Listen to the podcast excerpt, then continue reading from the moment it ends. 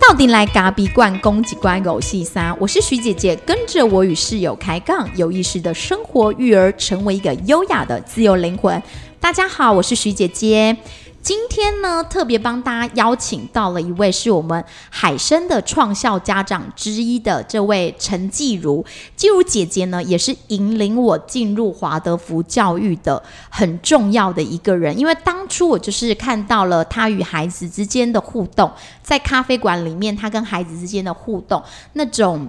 即便孩子到了国中，都还是愿意跟他们一起来咖啡馆喝咖啡，然后聊一些生活的事情。然后加上呢，我就看到他们的孩子一年一年的变化的样子，然后我就觉得这个教育其实真的蛮有意思。那常常有时候他们到咖啡馆来喝咖啡的时候，也会分享一些关于华德福教育的点点滴滴。所以呢。就让我觉得对这个教育开启了一个好奇心，所以今天特别邀请他到这边来。他是海生的创校家长，也当过三届的家长会长。那他走在这一路上，其实有二十余年之久，其实是相当的不容易。很多人都会觉得实验型教育啊，觉得蛮不错的，然后就会进来，可能蜻蜓点水沾一下。然后之后可能就会觉得啊，好像跟我想的不一样，就会转身离开。那他如何呢？在这个地方坚持了二十年，我们待会请他先自己自我介绍一下。季如姐，我们欢迎季如姐。哎，出轨咖的朋友，大家好，我是季如。嗯，我我就两个小孩，那一个就是现在已经大四毕业了，然后现在。哎，继续往那个建筑的方面去钻研。然后老二呢，现在是第十四年，也要迈到第十五年了。那他目前为止是往音乐的方向在走。记录姐姐两个孩子啊，其实，在我们眼里，她很谦虚，但其实，在我们很多家长的眼里，她两个孩子是非常的优秀。因为很多人都认为，念实验教育的小孩，一定就是可能家里出国就抽哎，然后一定会送出国之类。可是他的儿子，他们家的哥哥，他呢，就是透过特殊选材的方式，进到了交大。就是大家所熟知的，也算是明星学校之一。那他在他进到交大之后呢，今年呢又往研究所的道路去走，就是他自己喜欢的建筑，所以他又呃考上了交大的建筑所。那美眉就是对声乐非常的有兴趣，也是往这一条道路去走。那姐姐你自己在陪伴的这些年来啊，你如何看见他们两个的，应该说是天赋所在吗？看见他们的天赋所在啊。其实对我们来讲，我们不会去认为孩子一定要往那个方向去走，而是我们就是让他们试行发展。那呃，因为华德福教育，他希望给孩子的就是一个全方位的，然后他希望透过孩子的身体去经验、去体验，所以从小。呃，我们也没有对孩子有所限制。那因为以前像常常都跟我们讲说，在一个不伤人、不伤己、不伤物的状态下，就是让孩子可以自由的去探索。那所以我们就秉持这样的原则。那很神奇的，就是说孩子真的是有他自己的比较属于他比较独特的那一个面相。比如说，像我们家的哥哥，他从小就很喜欢叠积木。叠积木，对对，然后他他就是很喜欢把积木拿来做很多各种不同的组合。那因为华德福教育是不给玩具的嘛，所以他所谓的积木其实是啊，比如说我们有一次房子在装修的时候，然后有扶手，然后那个扶手在我们现场做裁切，所以它就有很多各种不同形状的的余料。那我们就给他捡回家，那就是变成他的积木了。那还有就是我们邻居曾经送给他五六套的叠叠乐，那其实那个尺寸是完全都一样的，可是对他来讲，那也就是他的积木，所以他到现在他这一套玩具都还留着。然后他他还跟我们讲说：“哎，对哦，好久没有去玩一下了。”哦，哎，那从小就是你就会看他。很喜欢，就是把那个叠叠乐啊，然后去叠，一会儿叠成高楼大厦，然后一会儿叠成呃船，然后或者是一些他想象得到的形状的东西，包括动物，包括植物，包括建筑，这这一些有的没有的东西，其实在他的在他的那个眼里，事实上是没有框架的。所以有时候他会去挑战一个很长的例句，比如说他去用那个叠叠的一个一个叠，然后在悬空的状态下，他如果如何能够悬臂悬到最外面去的那个状态，很像在搭一个桥的感觉。对对对，可是他并没有那种所谓的那种数学的的那种那种。哎，那个叫例句嘛，嗯，哎的那个概念，然后他也没有什么所谓的什么三角函数的概念，这个他都是没有，他就可以自己去测试。所以这样听起来好像他在很小的时候，好像就有流露出那种喜欢建筑或是那种一块一块弄起来的感觉。你现在回想起来，会跟他现在选择建筑这条路有所相关吗？其实后来他在他那个十二年级专题的时候，他。决定要做建筑嘛？那我我看了他他的那个那时候他刚开始的引言，他自己写的，然后他就说，在他嗯七年级的时候，我们家刚好重新装修，嗯，然后他说他在一段时间没有回去的。回到我们旧家的状态下，他在回去的时候，他看到了，他非常的震惊，因为他原本那种很很有秩序的一个家，然后很整齐的一个家，已经被敲敲打打敲打到面目全非了。然后他说，他那时候对他的那种震撼力真的蛮大的，他觉得怎么他的家变成这样子？那其实他说他是带着一个。很失落、很惊恐的的心情离开那个地方。那后来三四个月后，房子整理好了，然后他再回去的时候，他看到那个那个完全不一样的一个家的时候，其实他他说那个给他非常大的，呃，给他一个非常大的启示，也给他一个非常非常不一样的眼光。他才突然间发现说，原来透过。透过建筑，透过整理，透过装修，它事实上是可以把把一样原本看起来就像废墟的一个地方，然后就让它变成一个一个这样的一个一个，又恢复到它原来的井然，然后甚至更舒服的一个环境。然后我在想，其实有因为有前面的堆叠，然后后面因为有这样子的开启，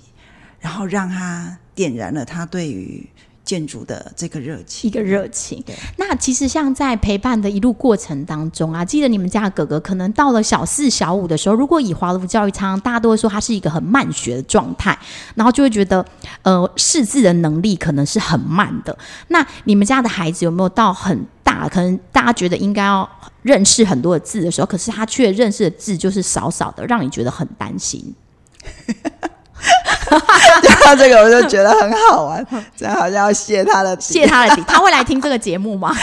应该是不会哈。嗯，好，他他很好玩，他就是其实因为我们家这个哥哥很好玩，他就是他是一个弱势儿，弱势儿，对，弱势是指哪一个部分的弱势？就是他眼睛，对对对，所以他的眼睛其实没有戴眼镜就是零点一。有戴眼镜就是零点二，嗯，就是一个这样的状况，所以，呃，他就是在一路这样的状态下往前行的。那我觉得大概也因为这样子哈，反而对他的感官做了一些保护，嗯，那所以说就让他让他就是一直用他身体的感官去惊艳世界，嗯，那可是也因为这样子去造成他没有办法很清楚的去看到黑板。然后又加上他的视视力的关系，所以他事实上他是很难去对焦的。OK，然后又没有办法去看到黑板，所以他到四年级的时候，说实在，他连 b b m o 都还不会。哎，会，可是就是有很多的东西，很多是没有办法完整的。哦，嘿，对。然后他写的字，说实在的。是歪七扭八吗？到小四、小五的时候，对，就是会拆得很开，或者是说会左右颠倒，或者是会完全不成形的一个状态。那你当时如何去调试你自己的心理？因为你会想说，哎，会不会就是在家族里面，大家会把年纪相仿的孩子拿来做比较，就是哎，那你们家的小孩怎么四五年级的字还就是写成这样子？哎，我们家的人是没有看过他的，没看过他写的字，是你刻意不让大家看见吗？哎，因为我跟我老公不在意，嗯，嘿，我们看的都是孩子，哎，他有没有每天每天是很快乐的玩，然后他有没有，呃，跟着跟着学校的节奏在往前行，然后，哎，他回家的时候有没有睡好？然后他有没有吃好？其实我们在他比较低年级的四五年级之前，其实其实我们都比较在意的是他的身体状况、生理状况。那至于至于那个知识的学习的这个部分，我们都比较放到后面去。那大概也是我这个儿子也没有办法让我们赶呐，因为他就是这样。然后我们也因为知道他有眼睛的问题，所以也没有对他有太多的要求啊。只是就很好笑，就是一直到五年级的时候，我们就是他他认识的字，说实在还是很少。然后你看，一个孩子到五年级的认识的字不到四百个字哈。那其实是不到四百个字，对，然后数学没有半题算对的，所以我们真的是也不知道怎么办，那只能够继续往前走嘛。所以我老公就有一次在跟校长刚好有碰面的的时间的时候，他就跟校长讲一句话说：“校长，我来讲，我决定啊。”然后校长就问他说：“你决定啥？”我决定吼，要互阮囝继续读华德福教育啊！我我饲伊一世人啊！哇，所以爸爸真的是非常的支持这个教育。其实其实不是支持，其实我觉得那时候是一个无奈，无奈。对，就是觉得说啊，怎么怎么吹都吹不动，然后怎么样都是这样，而且你就看到这个孩子的，而且这时候如果再送回体制内，差的更遥远了。哎，没有想过要送回体制内，因为那时候就觉得，因为是创校家长嘛。说实在的，我曾经跟家长讲说，我是不是不是不走，我是卡把加没。哎呀，就是就是觉得自己是创校家长，也不好意思走，不好意思离开，觉得我一定要在这儿。嘿，对，所以就是继续的继续的往前走。那你看，就像哥哥说，到了五年级，他可能字都还不认识超过四百个字，那。我觉得那时候你们的一个信念是让我觉得蛮钦佩的，就是完全着重在是他的生理发展，而不是那些知识层面的东西。你们愿意去等待他，然后让他可以快乐的玩，然后跟着学校的课纲在走。那你什么时候看到孩子慢慢的在蜕变？其实我们那时候，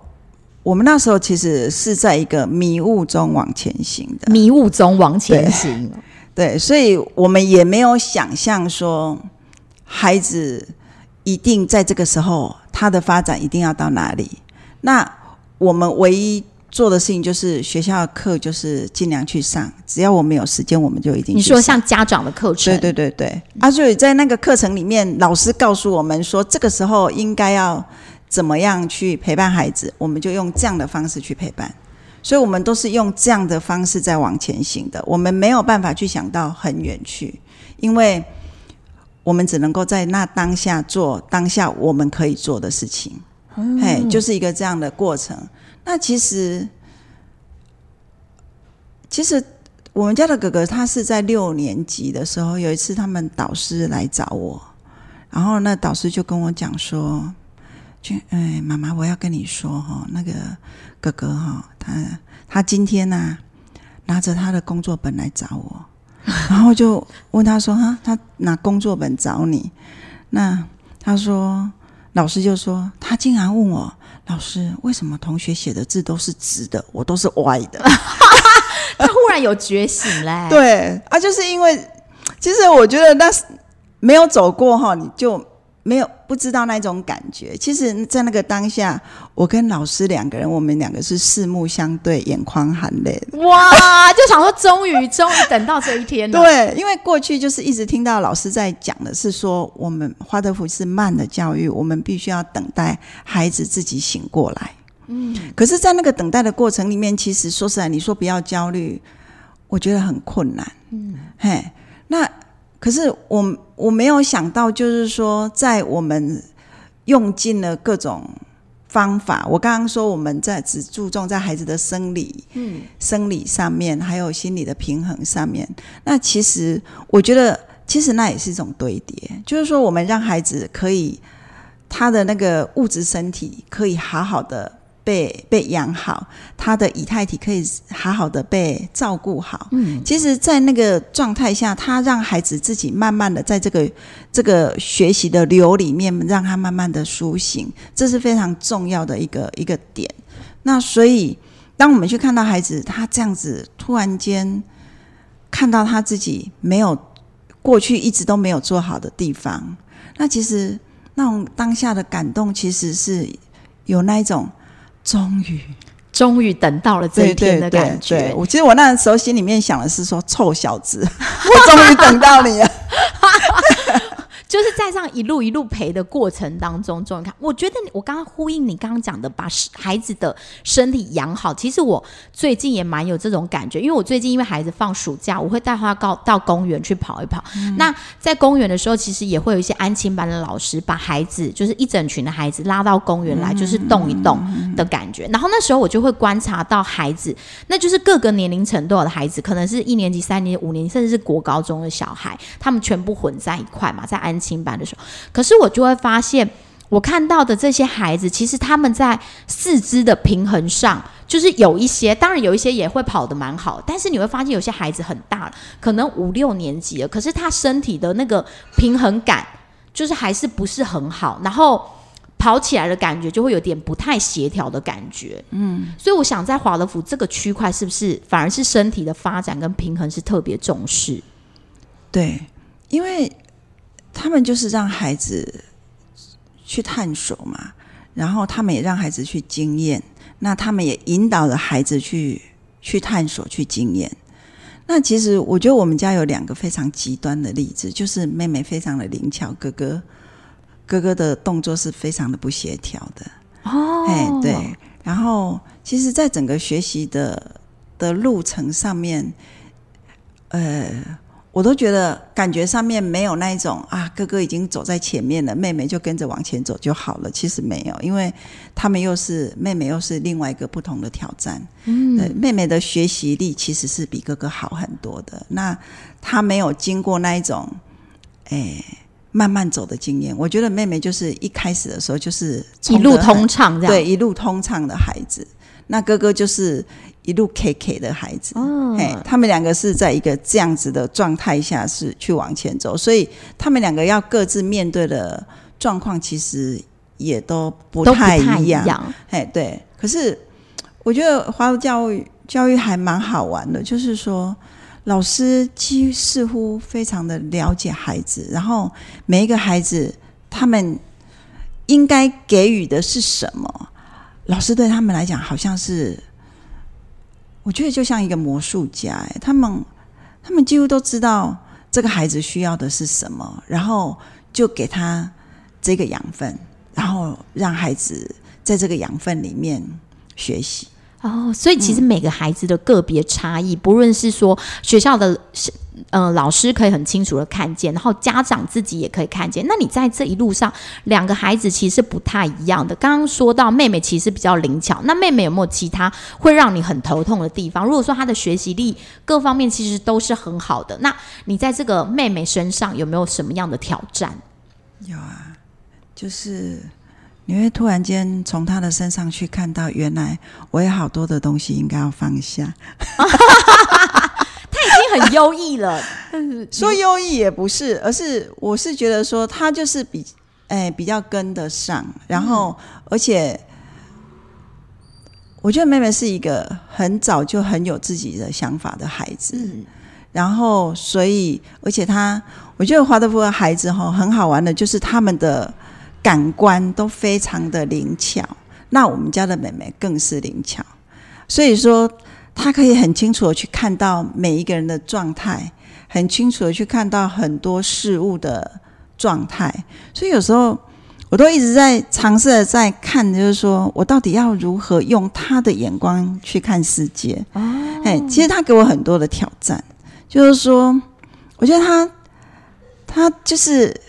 我之前曾经跟你讲过，我是一个非常有框架的妈妈。嗯。然后我就觉得，为了他，我好像不断的必须要把自己的框架不断的打破、打破。然后等到你打破到已经觉得，哎，我已经差不多了，你再到他的面前的时候，你还是会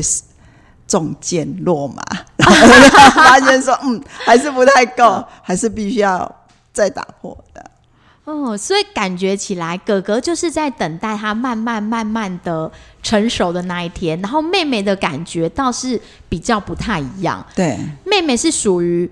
在学习力上会让你比较担心，学习力应该是不会，但是是他的态度嘛？对，学习的态度上，对，就是因为他有想法，嗯，他有想法，所以孩子嘛，就是会想要。用他的想法去做，那也许因为我们大人有经过很多礼教的学习也好，或者束缚也好，我们就会觉得这样不妥当，那个那样子不妥当。那可是，在孩子的状态，他会觉得，对他来讲，他的世界就是直的嘛，哈，没有那像我们这样弯弯曲曲的，所以就是他会往前走，然后感觉上面就是我们会往后拉。哎，就是在那个那个里路程里面这样子在动的过程，所以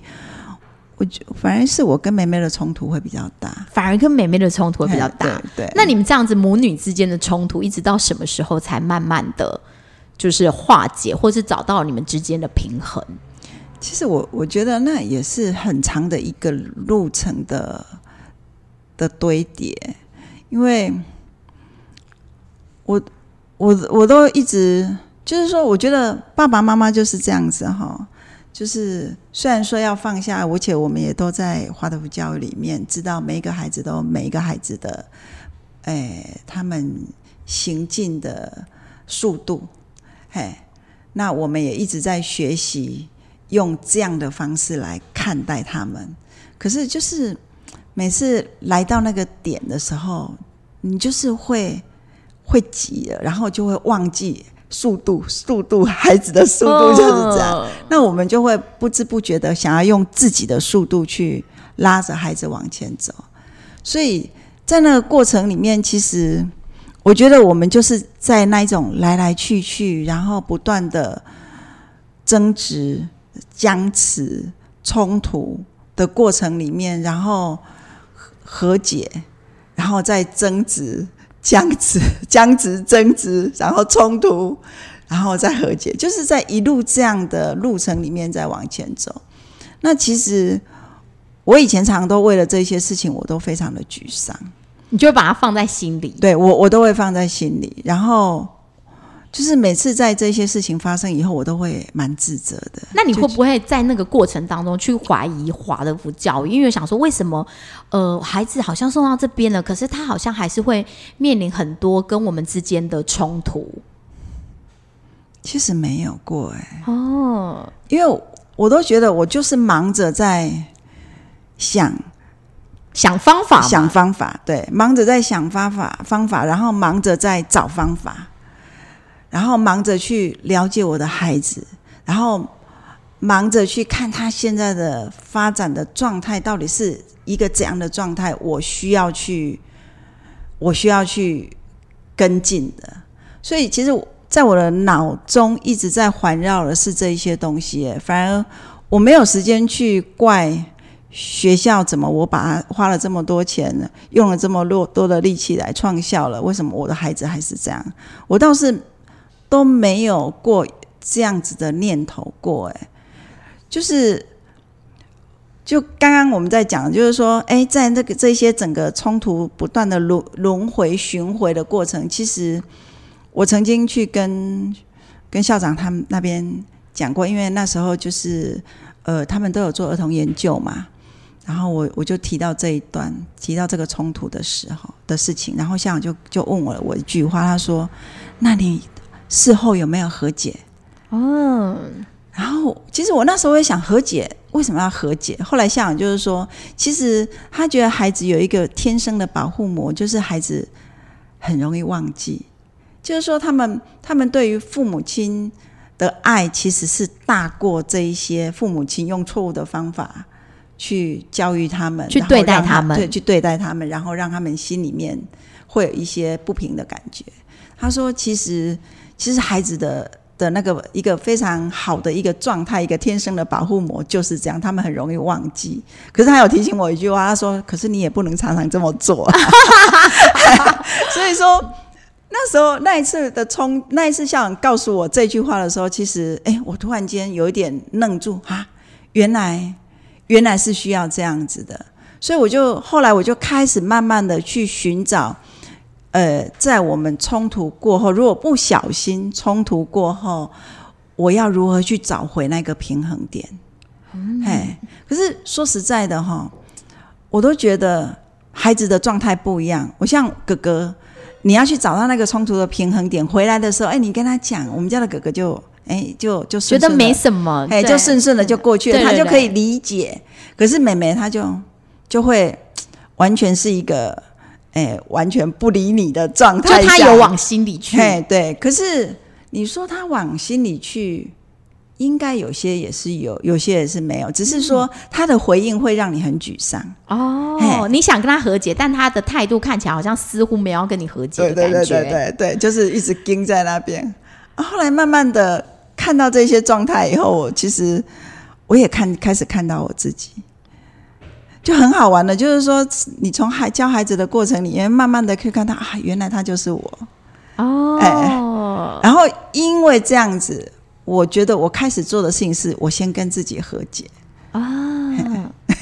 哇，刚刚姐姐分享的其实蛮好，就是她在这个过程当中，她都在试着去了解自己的孩子，而不是去质疑学校的老师或是学校等等。回过头来了解自己的孩子，其实我觉得确实是很重要。因因为有些像我们家小孩现在是一年级，那有时候我也会用我过去的框框，我会觉得说，为什么他的工作本里面的国字？写的歪七扭八的，然后我就会很想用我过去的方式，就是觉得说你应该要多写，或者你应该要重写，把这个字给练好看。那这时候我们家的爸爸或是老师就会回过头来提醒我说：“诶，华德福教育在试字让孩子写这个字的用意到底是什么？”他会告诉我说：“其实是孩子的空间感还没有建立的时候，所以他才需要。”就是继续不停的做家事，跟让他去工作之后，再回到他的写这些国字里面，他自然就会有一个空间感，就会不会让大大小小的比例看起来很奇怪。这其实完全是跌破了我过去对于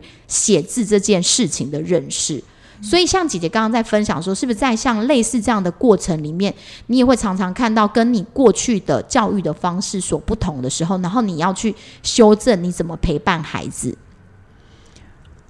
嗯，其实一路都在修正。哎，我我自认我是体制内，哎，一直不断的受挫的一个学生啊。因为对于我来讲，我都会我都会认为我自己，哎，在外人的眼光里面，他成绩就是一直都不理想。那所以在那个。那个状态下，其实我是一直不断的，我觉得就是一直不断的受打击的状态下在前行的。嗯，虽然曾经有好多次是想要努力，可是，可是就是觉得我怎么努力我都追不上，追不上别人的感觉。对对对，哎，其实我觉得也因大概是因为这样子，所以我会一直不断的否定我自己，一直觉得我自己不够好。那所以带着这样子的。包袱往前走的过程，其实我是痛苦的。嗯，所以我后来我一直在回顾，为什么我要花那么多的力气让孩子，呃，读华德福学校，然后为什么甚至到最后，我们我们去动到要去创校的那个念头，其实其实都是真的，都是因为自己就是在那一个学习的历程里面，一直不断的。不管是被别人否定也好，被成绩否定也好，被自己否定也好，它就是一个一个一个沉重的包袱，一直放在我的身上，所以到最后，甚至都都会觉得自己什么都不是。哦，嘿，那当我自己有孩子了以后，我一直在想的是说，那如果以后我有自己的小孩，我觉得我我不想要让他再跟我一样了，我不希望他。以后就是带着一个你不够好，是因为你考试的成绩不够好，哦，往前行啊，就是因为这样的关系，才开启了我们觉得自己想要走华德福教育的这个历程，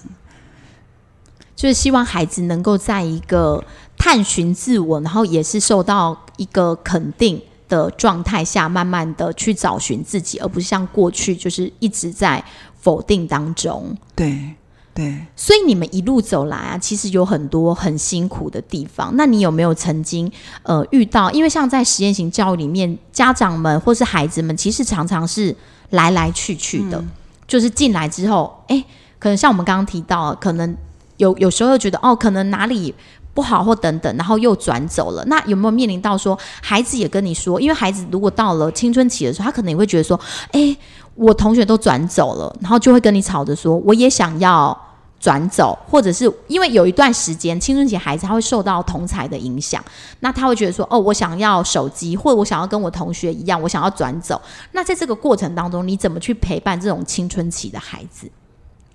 我觉得你能聊的真的很多，就是从他们幼小的时候到他们青春期，然后到他们未来如何在一个实验教育里面去衔接台湾的大学，这都是很多咖啡粉一直跟我敲完说很希望你能分享的地方。那我们先就是请姐姐帮我们说说看，在青春期的孩子身上，当他一直跟你要求着，哎，因为他以同才为主嘛，他就会觉得说，哎。同才之间，他们有人怎么样了？得到了手机，想想转出学校，那你怎么去陪伴他这个过程？其实有诶，他们两个都曾经跟我说他们要转学。那可是说实在，我也不知道那时候我我为什么要跟他们说不。可是我就觉得他们就是有一个很牛的妈妈。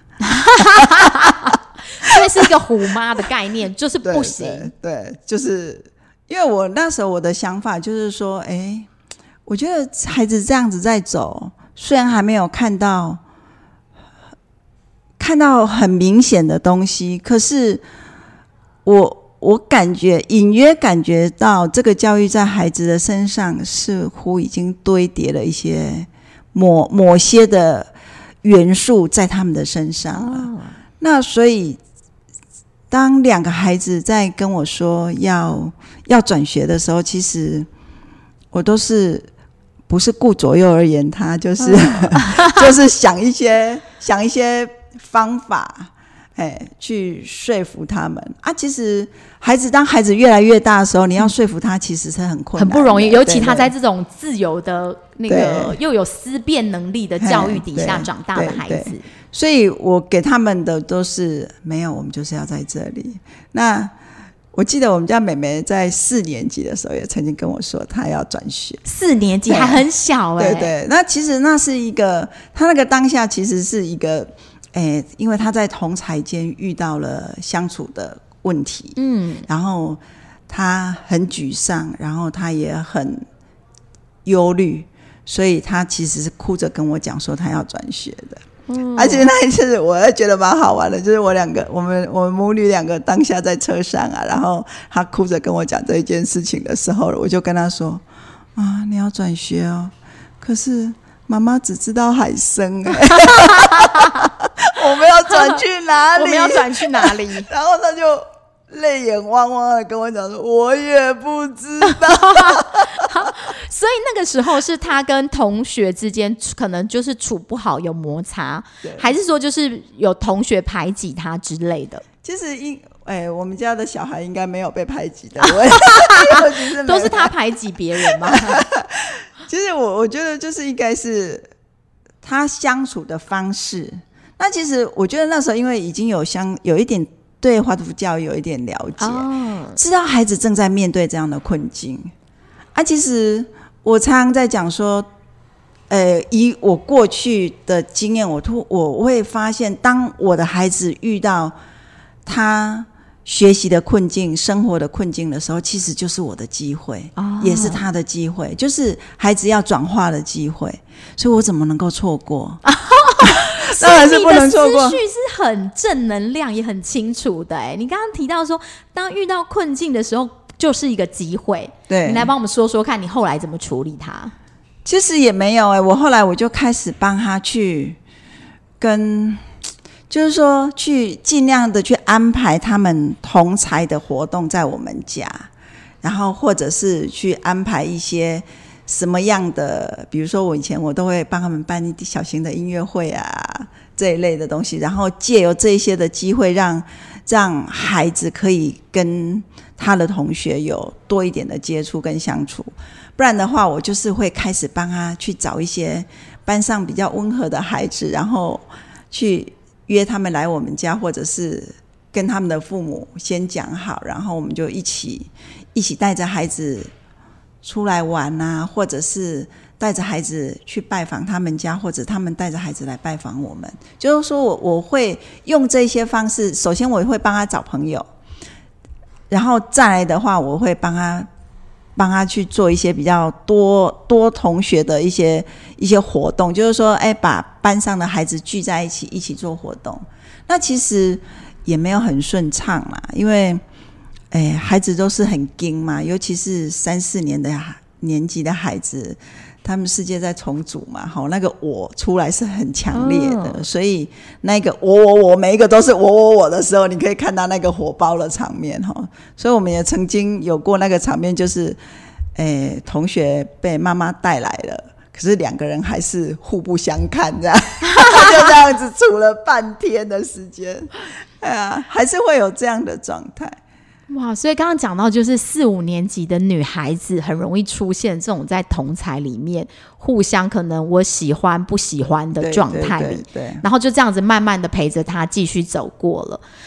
其实有时候有一些东西哈，我们也真的只能够放着在那边看她的发展。哦嘿，对，然后因为我女儿，我比较难难直接切进去重点，就是我很我比较难直接把话切进去，所以我只能够看着他在那边经历这一切，经历这一切，然后当他很受伤、很受伤、很受伤的时候，然后也许过去只是给他一个眼神，或者是一个拥抱，或者是哎煮顿好吃的给他吃，哇哎，几乎就是你能够用的方式，好像比较多的是这个。那他就是属于那种，哎，如果他愿意跟你讲，你才有机会。哦嘿，可是那个是机会哦，嘿，我要讲清楚，是机会，是机会不一定会有用。对对对对对，因为有可能就不欢而散了。所以就看到姐姐好像跟孩子的一个处理，你就会用一种跟他同在的感觉，摸摸他的头，同在的感觉。那再大一点的时候，听说啊，孩子也很容易在这种七八年级做专题的时候，也会想要转出去。那这个时候又要怎么处理呢？诶，基本上我会觉得，孩子如果在七八年级的时候逃避功课的时候，对，那个时候要转出去，我会觉得父母亲要守住。守住。对，因为其实我我觉得华德福教育哈很好玩的地方就是，它其实刚开始从幼儿园开始，就是一路看起来非常的美好，嗯，非常的美，啊然后好像都活在梦境里一样，就是快乐学习。对对对很多人对我们的想法对。然后孩子每天就是唱唱歌啊，手指摇啊，哈，到花园散散步啊，然后观察小昆虫啊，然后 然后有有很长的午觉啊，然后教室永远都是粉红色的啊，然后就是一个很温暖、很和煦的的一个氛围，然后孩子玩玩那个平行游戏、自由游戏，就这样子一一路往前走，所以甚至到一二年级的时候，孩子几乎都还是一个这样子的状态哈。那其实，所以大家都觉得，我们我们以前也有朋友，我跟他讲说，哎，我哎孩子，我觉得应该要送到华德福学校来，然后他们都会跟我讲说，没有你们那个没有竞争力，不行，我不能把孩子送 没有竞争力，可是那时候我我我是没有办法去跟他们反驳什么，因为我的孩子的确就是在一个充满了温暖，不是大大致认识不了几个，哦然后数学每半题都会的一个状态下，嗯。啊，所以在那个在那个状态的时候，其实我也不太能够说什么。可是当我的孩子走完了，走完了这一些以后，我回来再看的时候，我才觉得天呐，幸好那时候我有坚持。就是说，你会发现，当孩子的功课进到七年级、八年级以后，他会突然变得非常非常的重，因为所有的功课、所有的工作本、所有的学习，全部都要创造力。哦，嘿，他都必须要创造力，然后他需要意志力，所以这一些它就会反映了你在零岁到从从他出生一直到他七年级之前，你是如何陪伴的？七年级也就大概可能是十三四岁嘛，三四岁，对，嗯就是说你是如何陪伴他的，那是非常重要，因为因为那个就好像是一个感觉上面就是噔，孩子突然间转过来，其实他不是突然，他是前面的堆叠，所以。当我们的孩子在他的整个工作本、作业本，然后他的一些学习里面，开始必须要进入很多的思考、很多的创意、很多意志力的展现的时候，当你发现孩子下不去的时候，其实我觉得，哎，父母亲说实在，真的要用力的踩下去。嗯，对，所以我反而觉得，我们要相信孩子是可以的，哦，而不是跟着孩子他的感觉、情绪去走。所以这个时候，父母亲反而就是必须要坚持，没有，我们必须要继续往前走。因为其实八年级的专题是华德福教育初第一年级的一个最后的展现。OK，就是他过去对，这十几年过去这十几年来的堆叠到这里，就是几乎像是一个一个里程碑一个，里程碑一个小小的里程对碑，对对。可是我这样讲，不知道会不会误导家长？就是说，其实可是这个里程碑，有时候我们不能够只聚焦在那个成果。OK，哎，就是说他做出来的专题的那个成果，这这是不对的。你要看到是孩子在这整个过程里面，他有没有真正的去突破他自己，他有没有转化他的习惯，他有没有转化他内在的思维，然后他有没有进入了规律。其实这些东西都是父母要去看的，而不是只只去看到他在台上表演的那哎哎啊，我们都说表演，到台上报告的那一刻的所所所展现出来的样子，就是孩子的全部。其实这是不对的。我我我觉得反而是要在他的整个专题的过程里面，我们去看到孩子有没有真的按照一个规律在，有没有展现出他的意志情感，哦，然后有没有开始开展出他的思想。我们必须要去看到这一些东西。OK，对对，这个才是真正的专题过关哦，不是他他出来的那个文字文书报告到底是什么，或者他在台上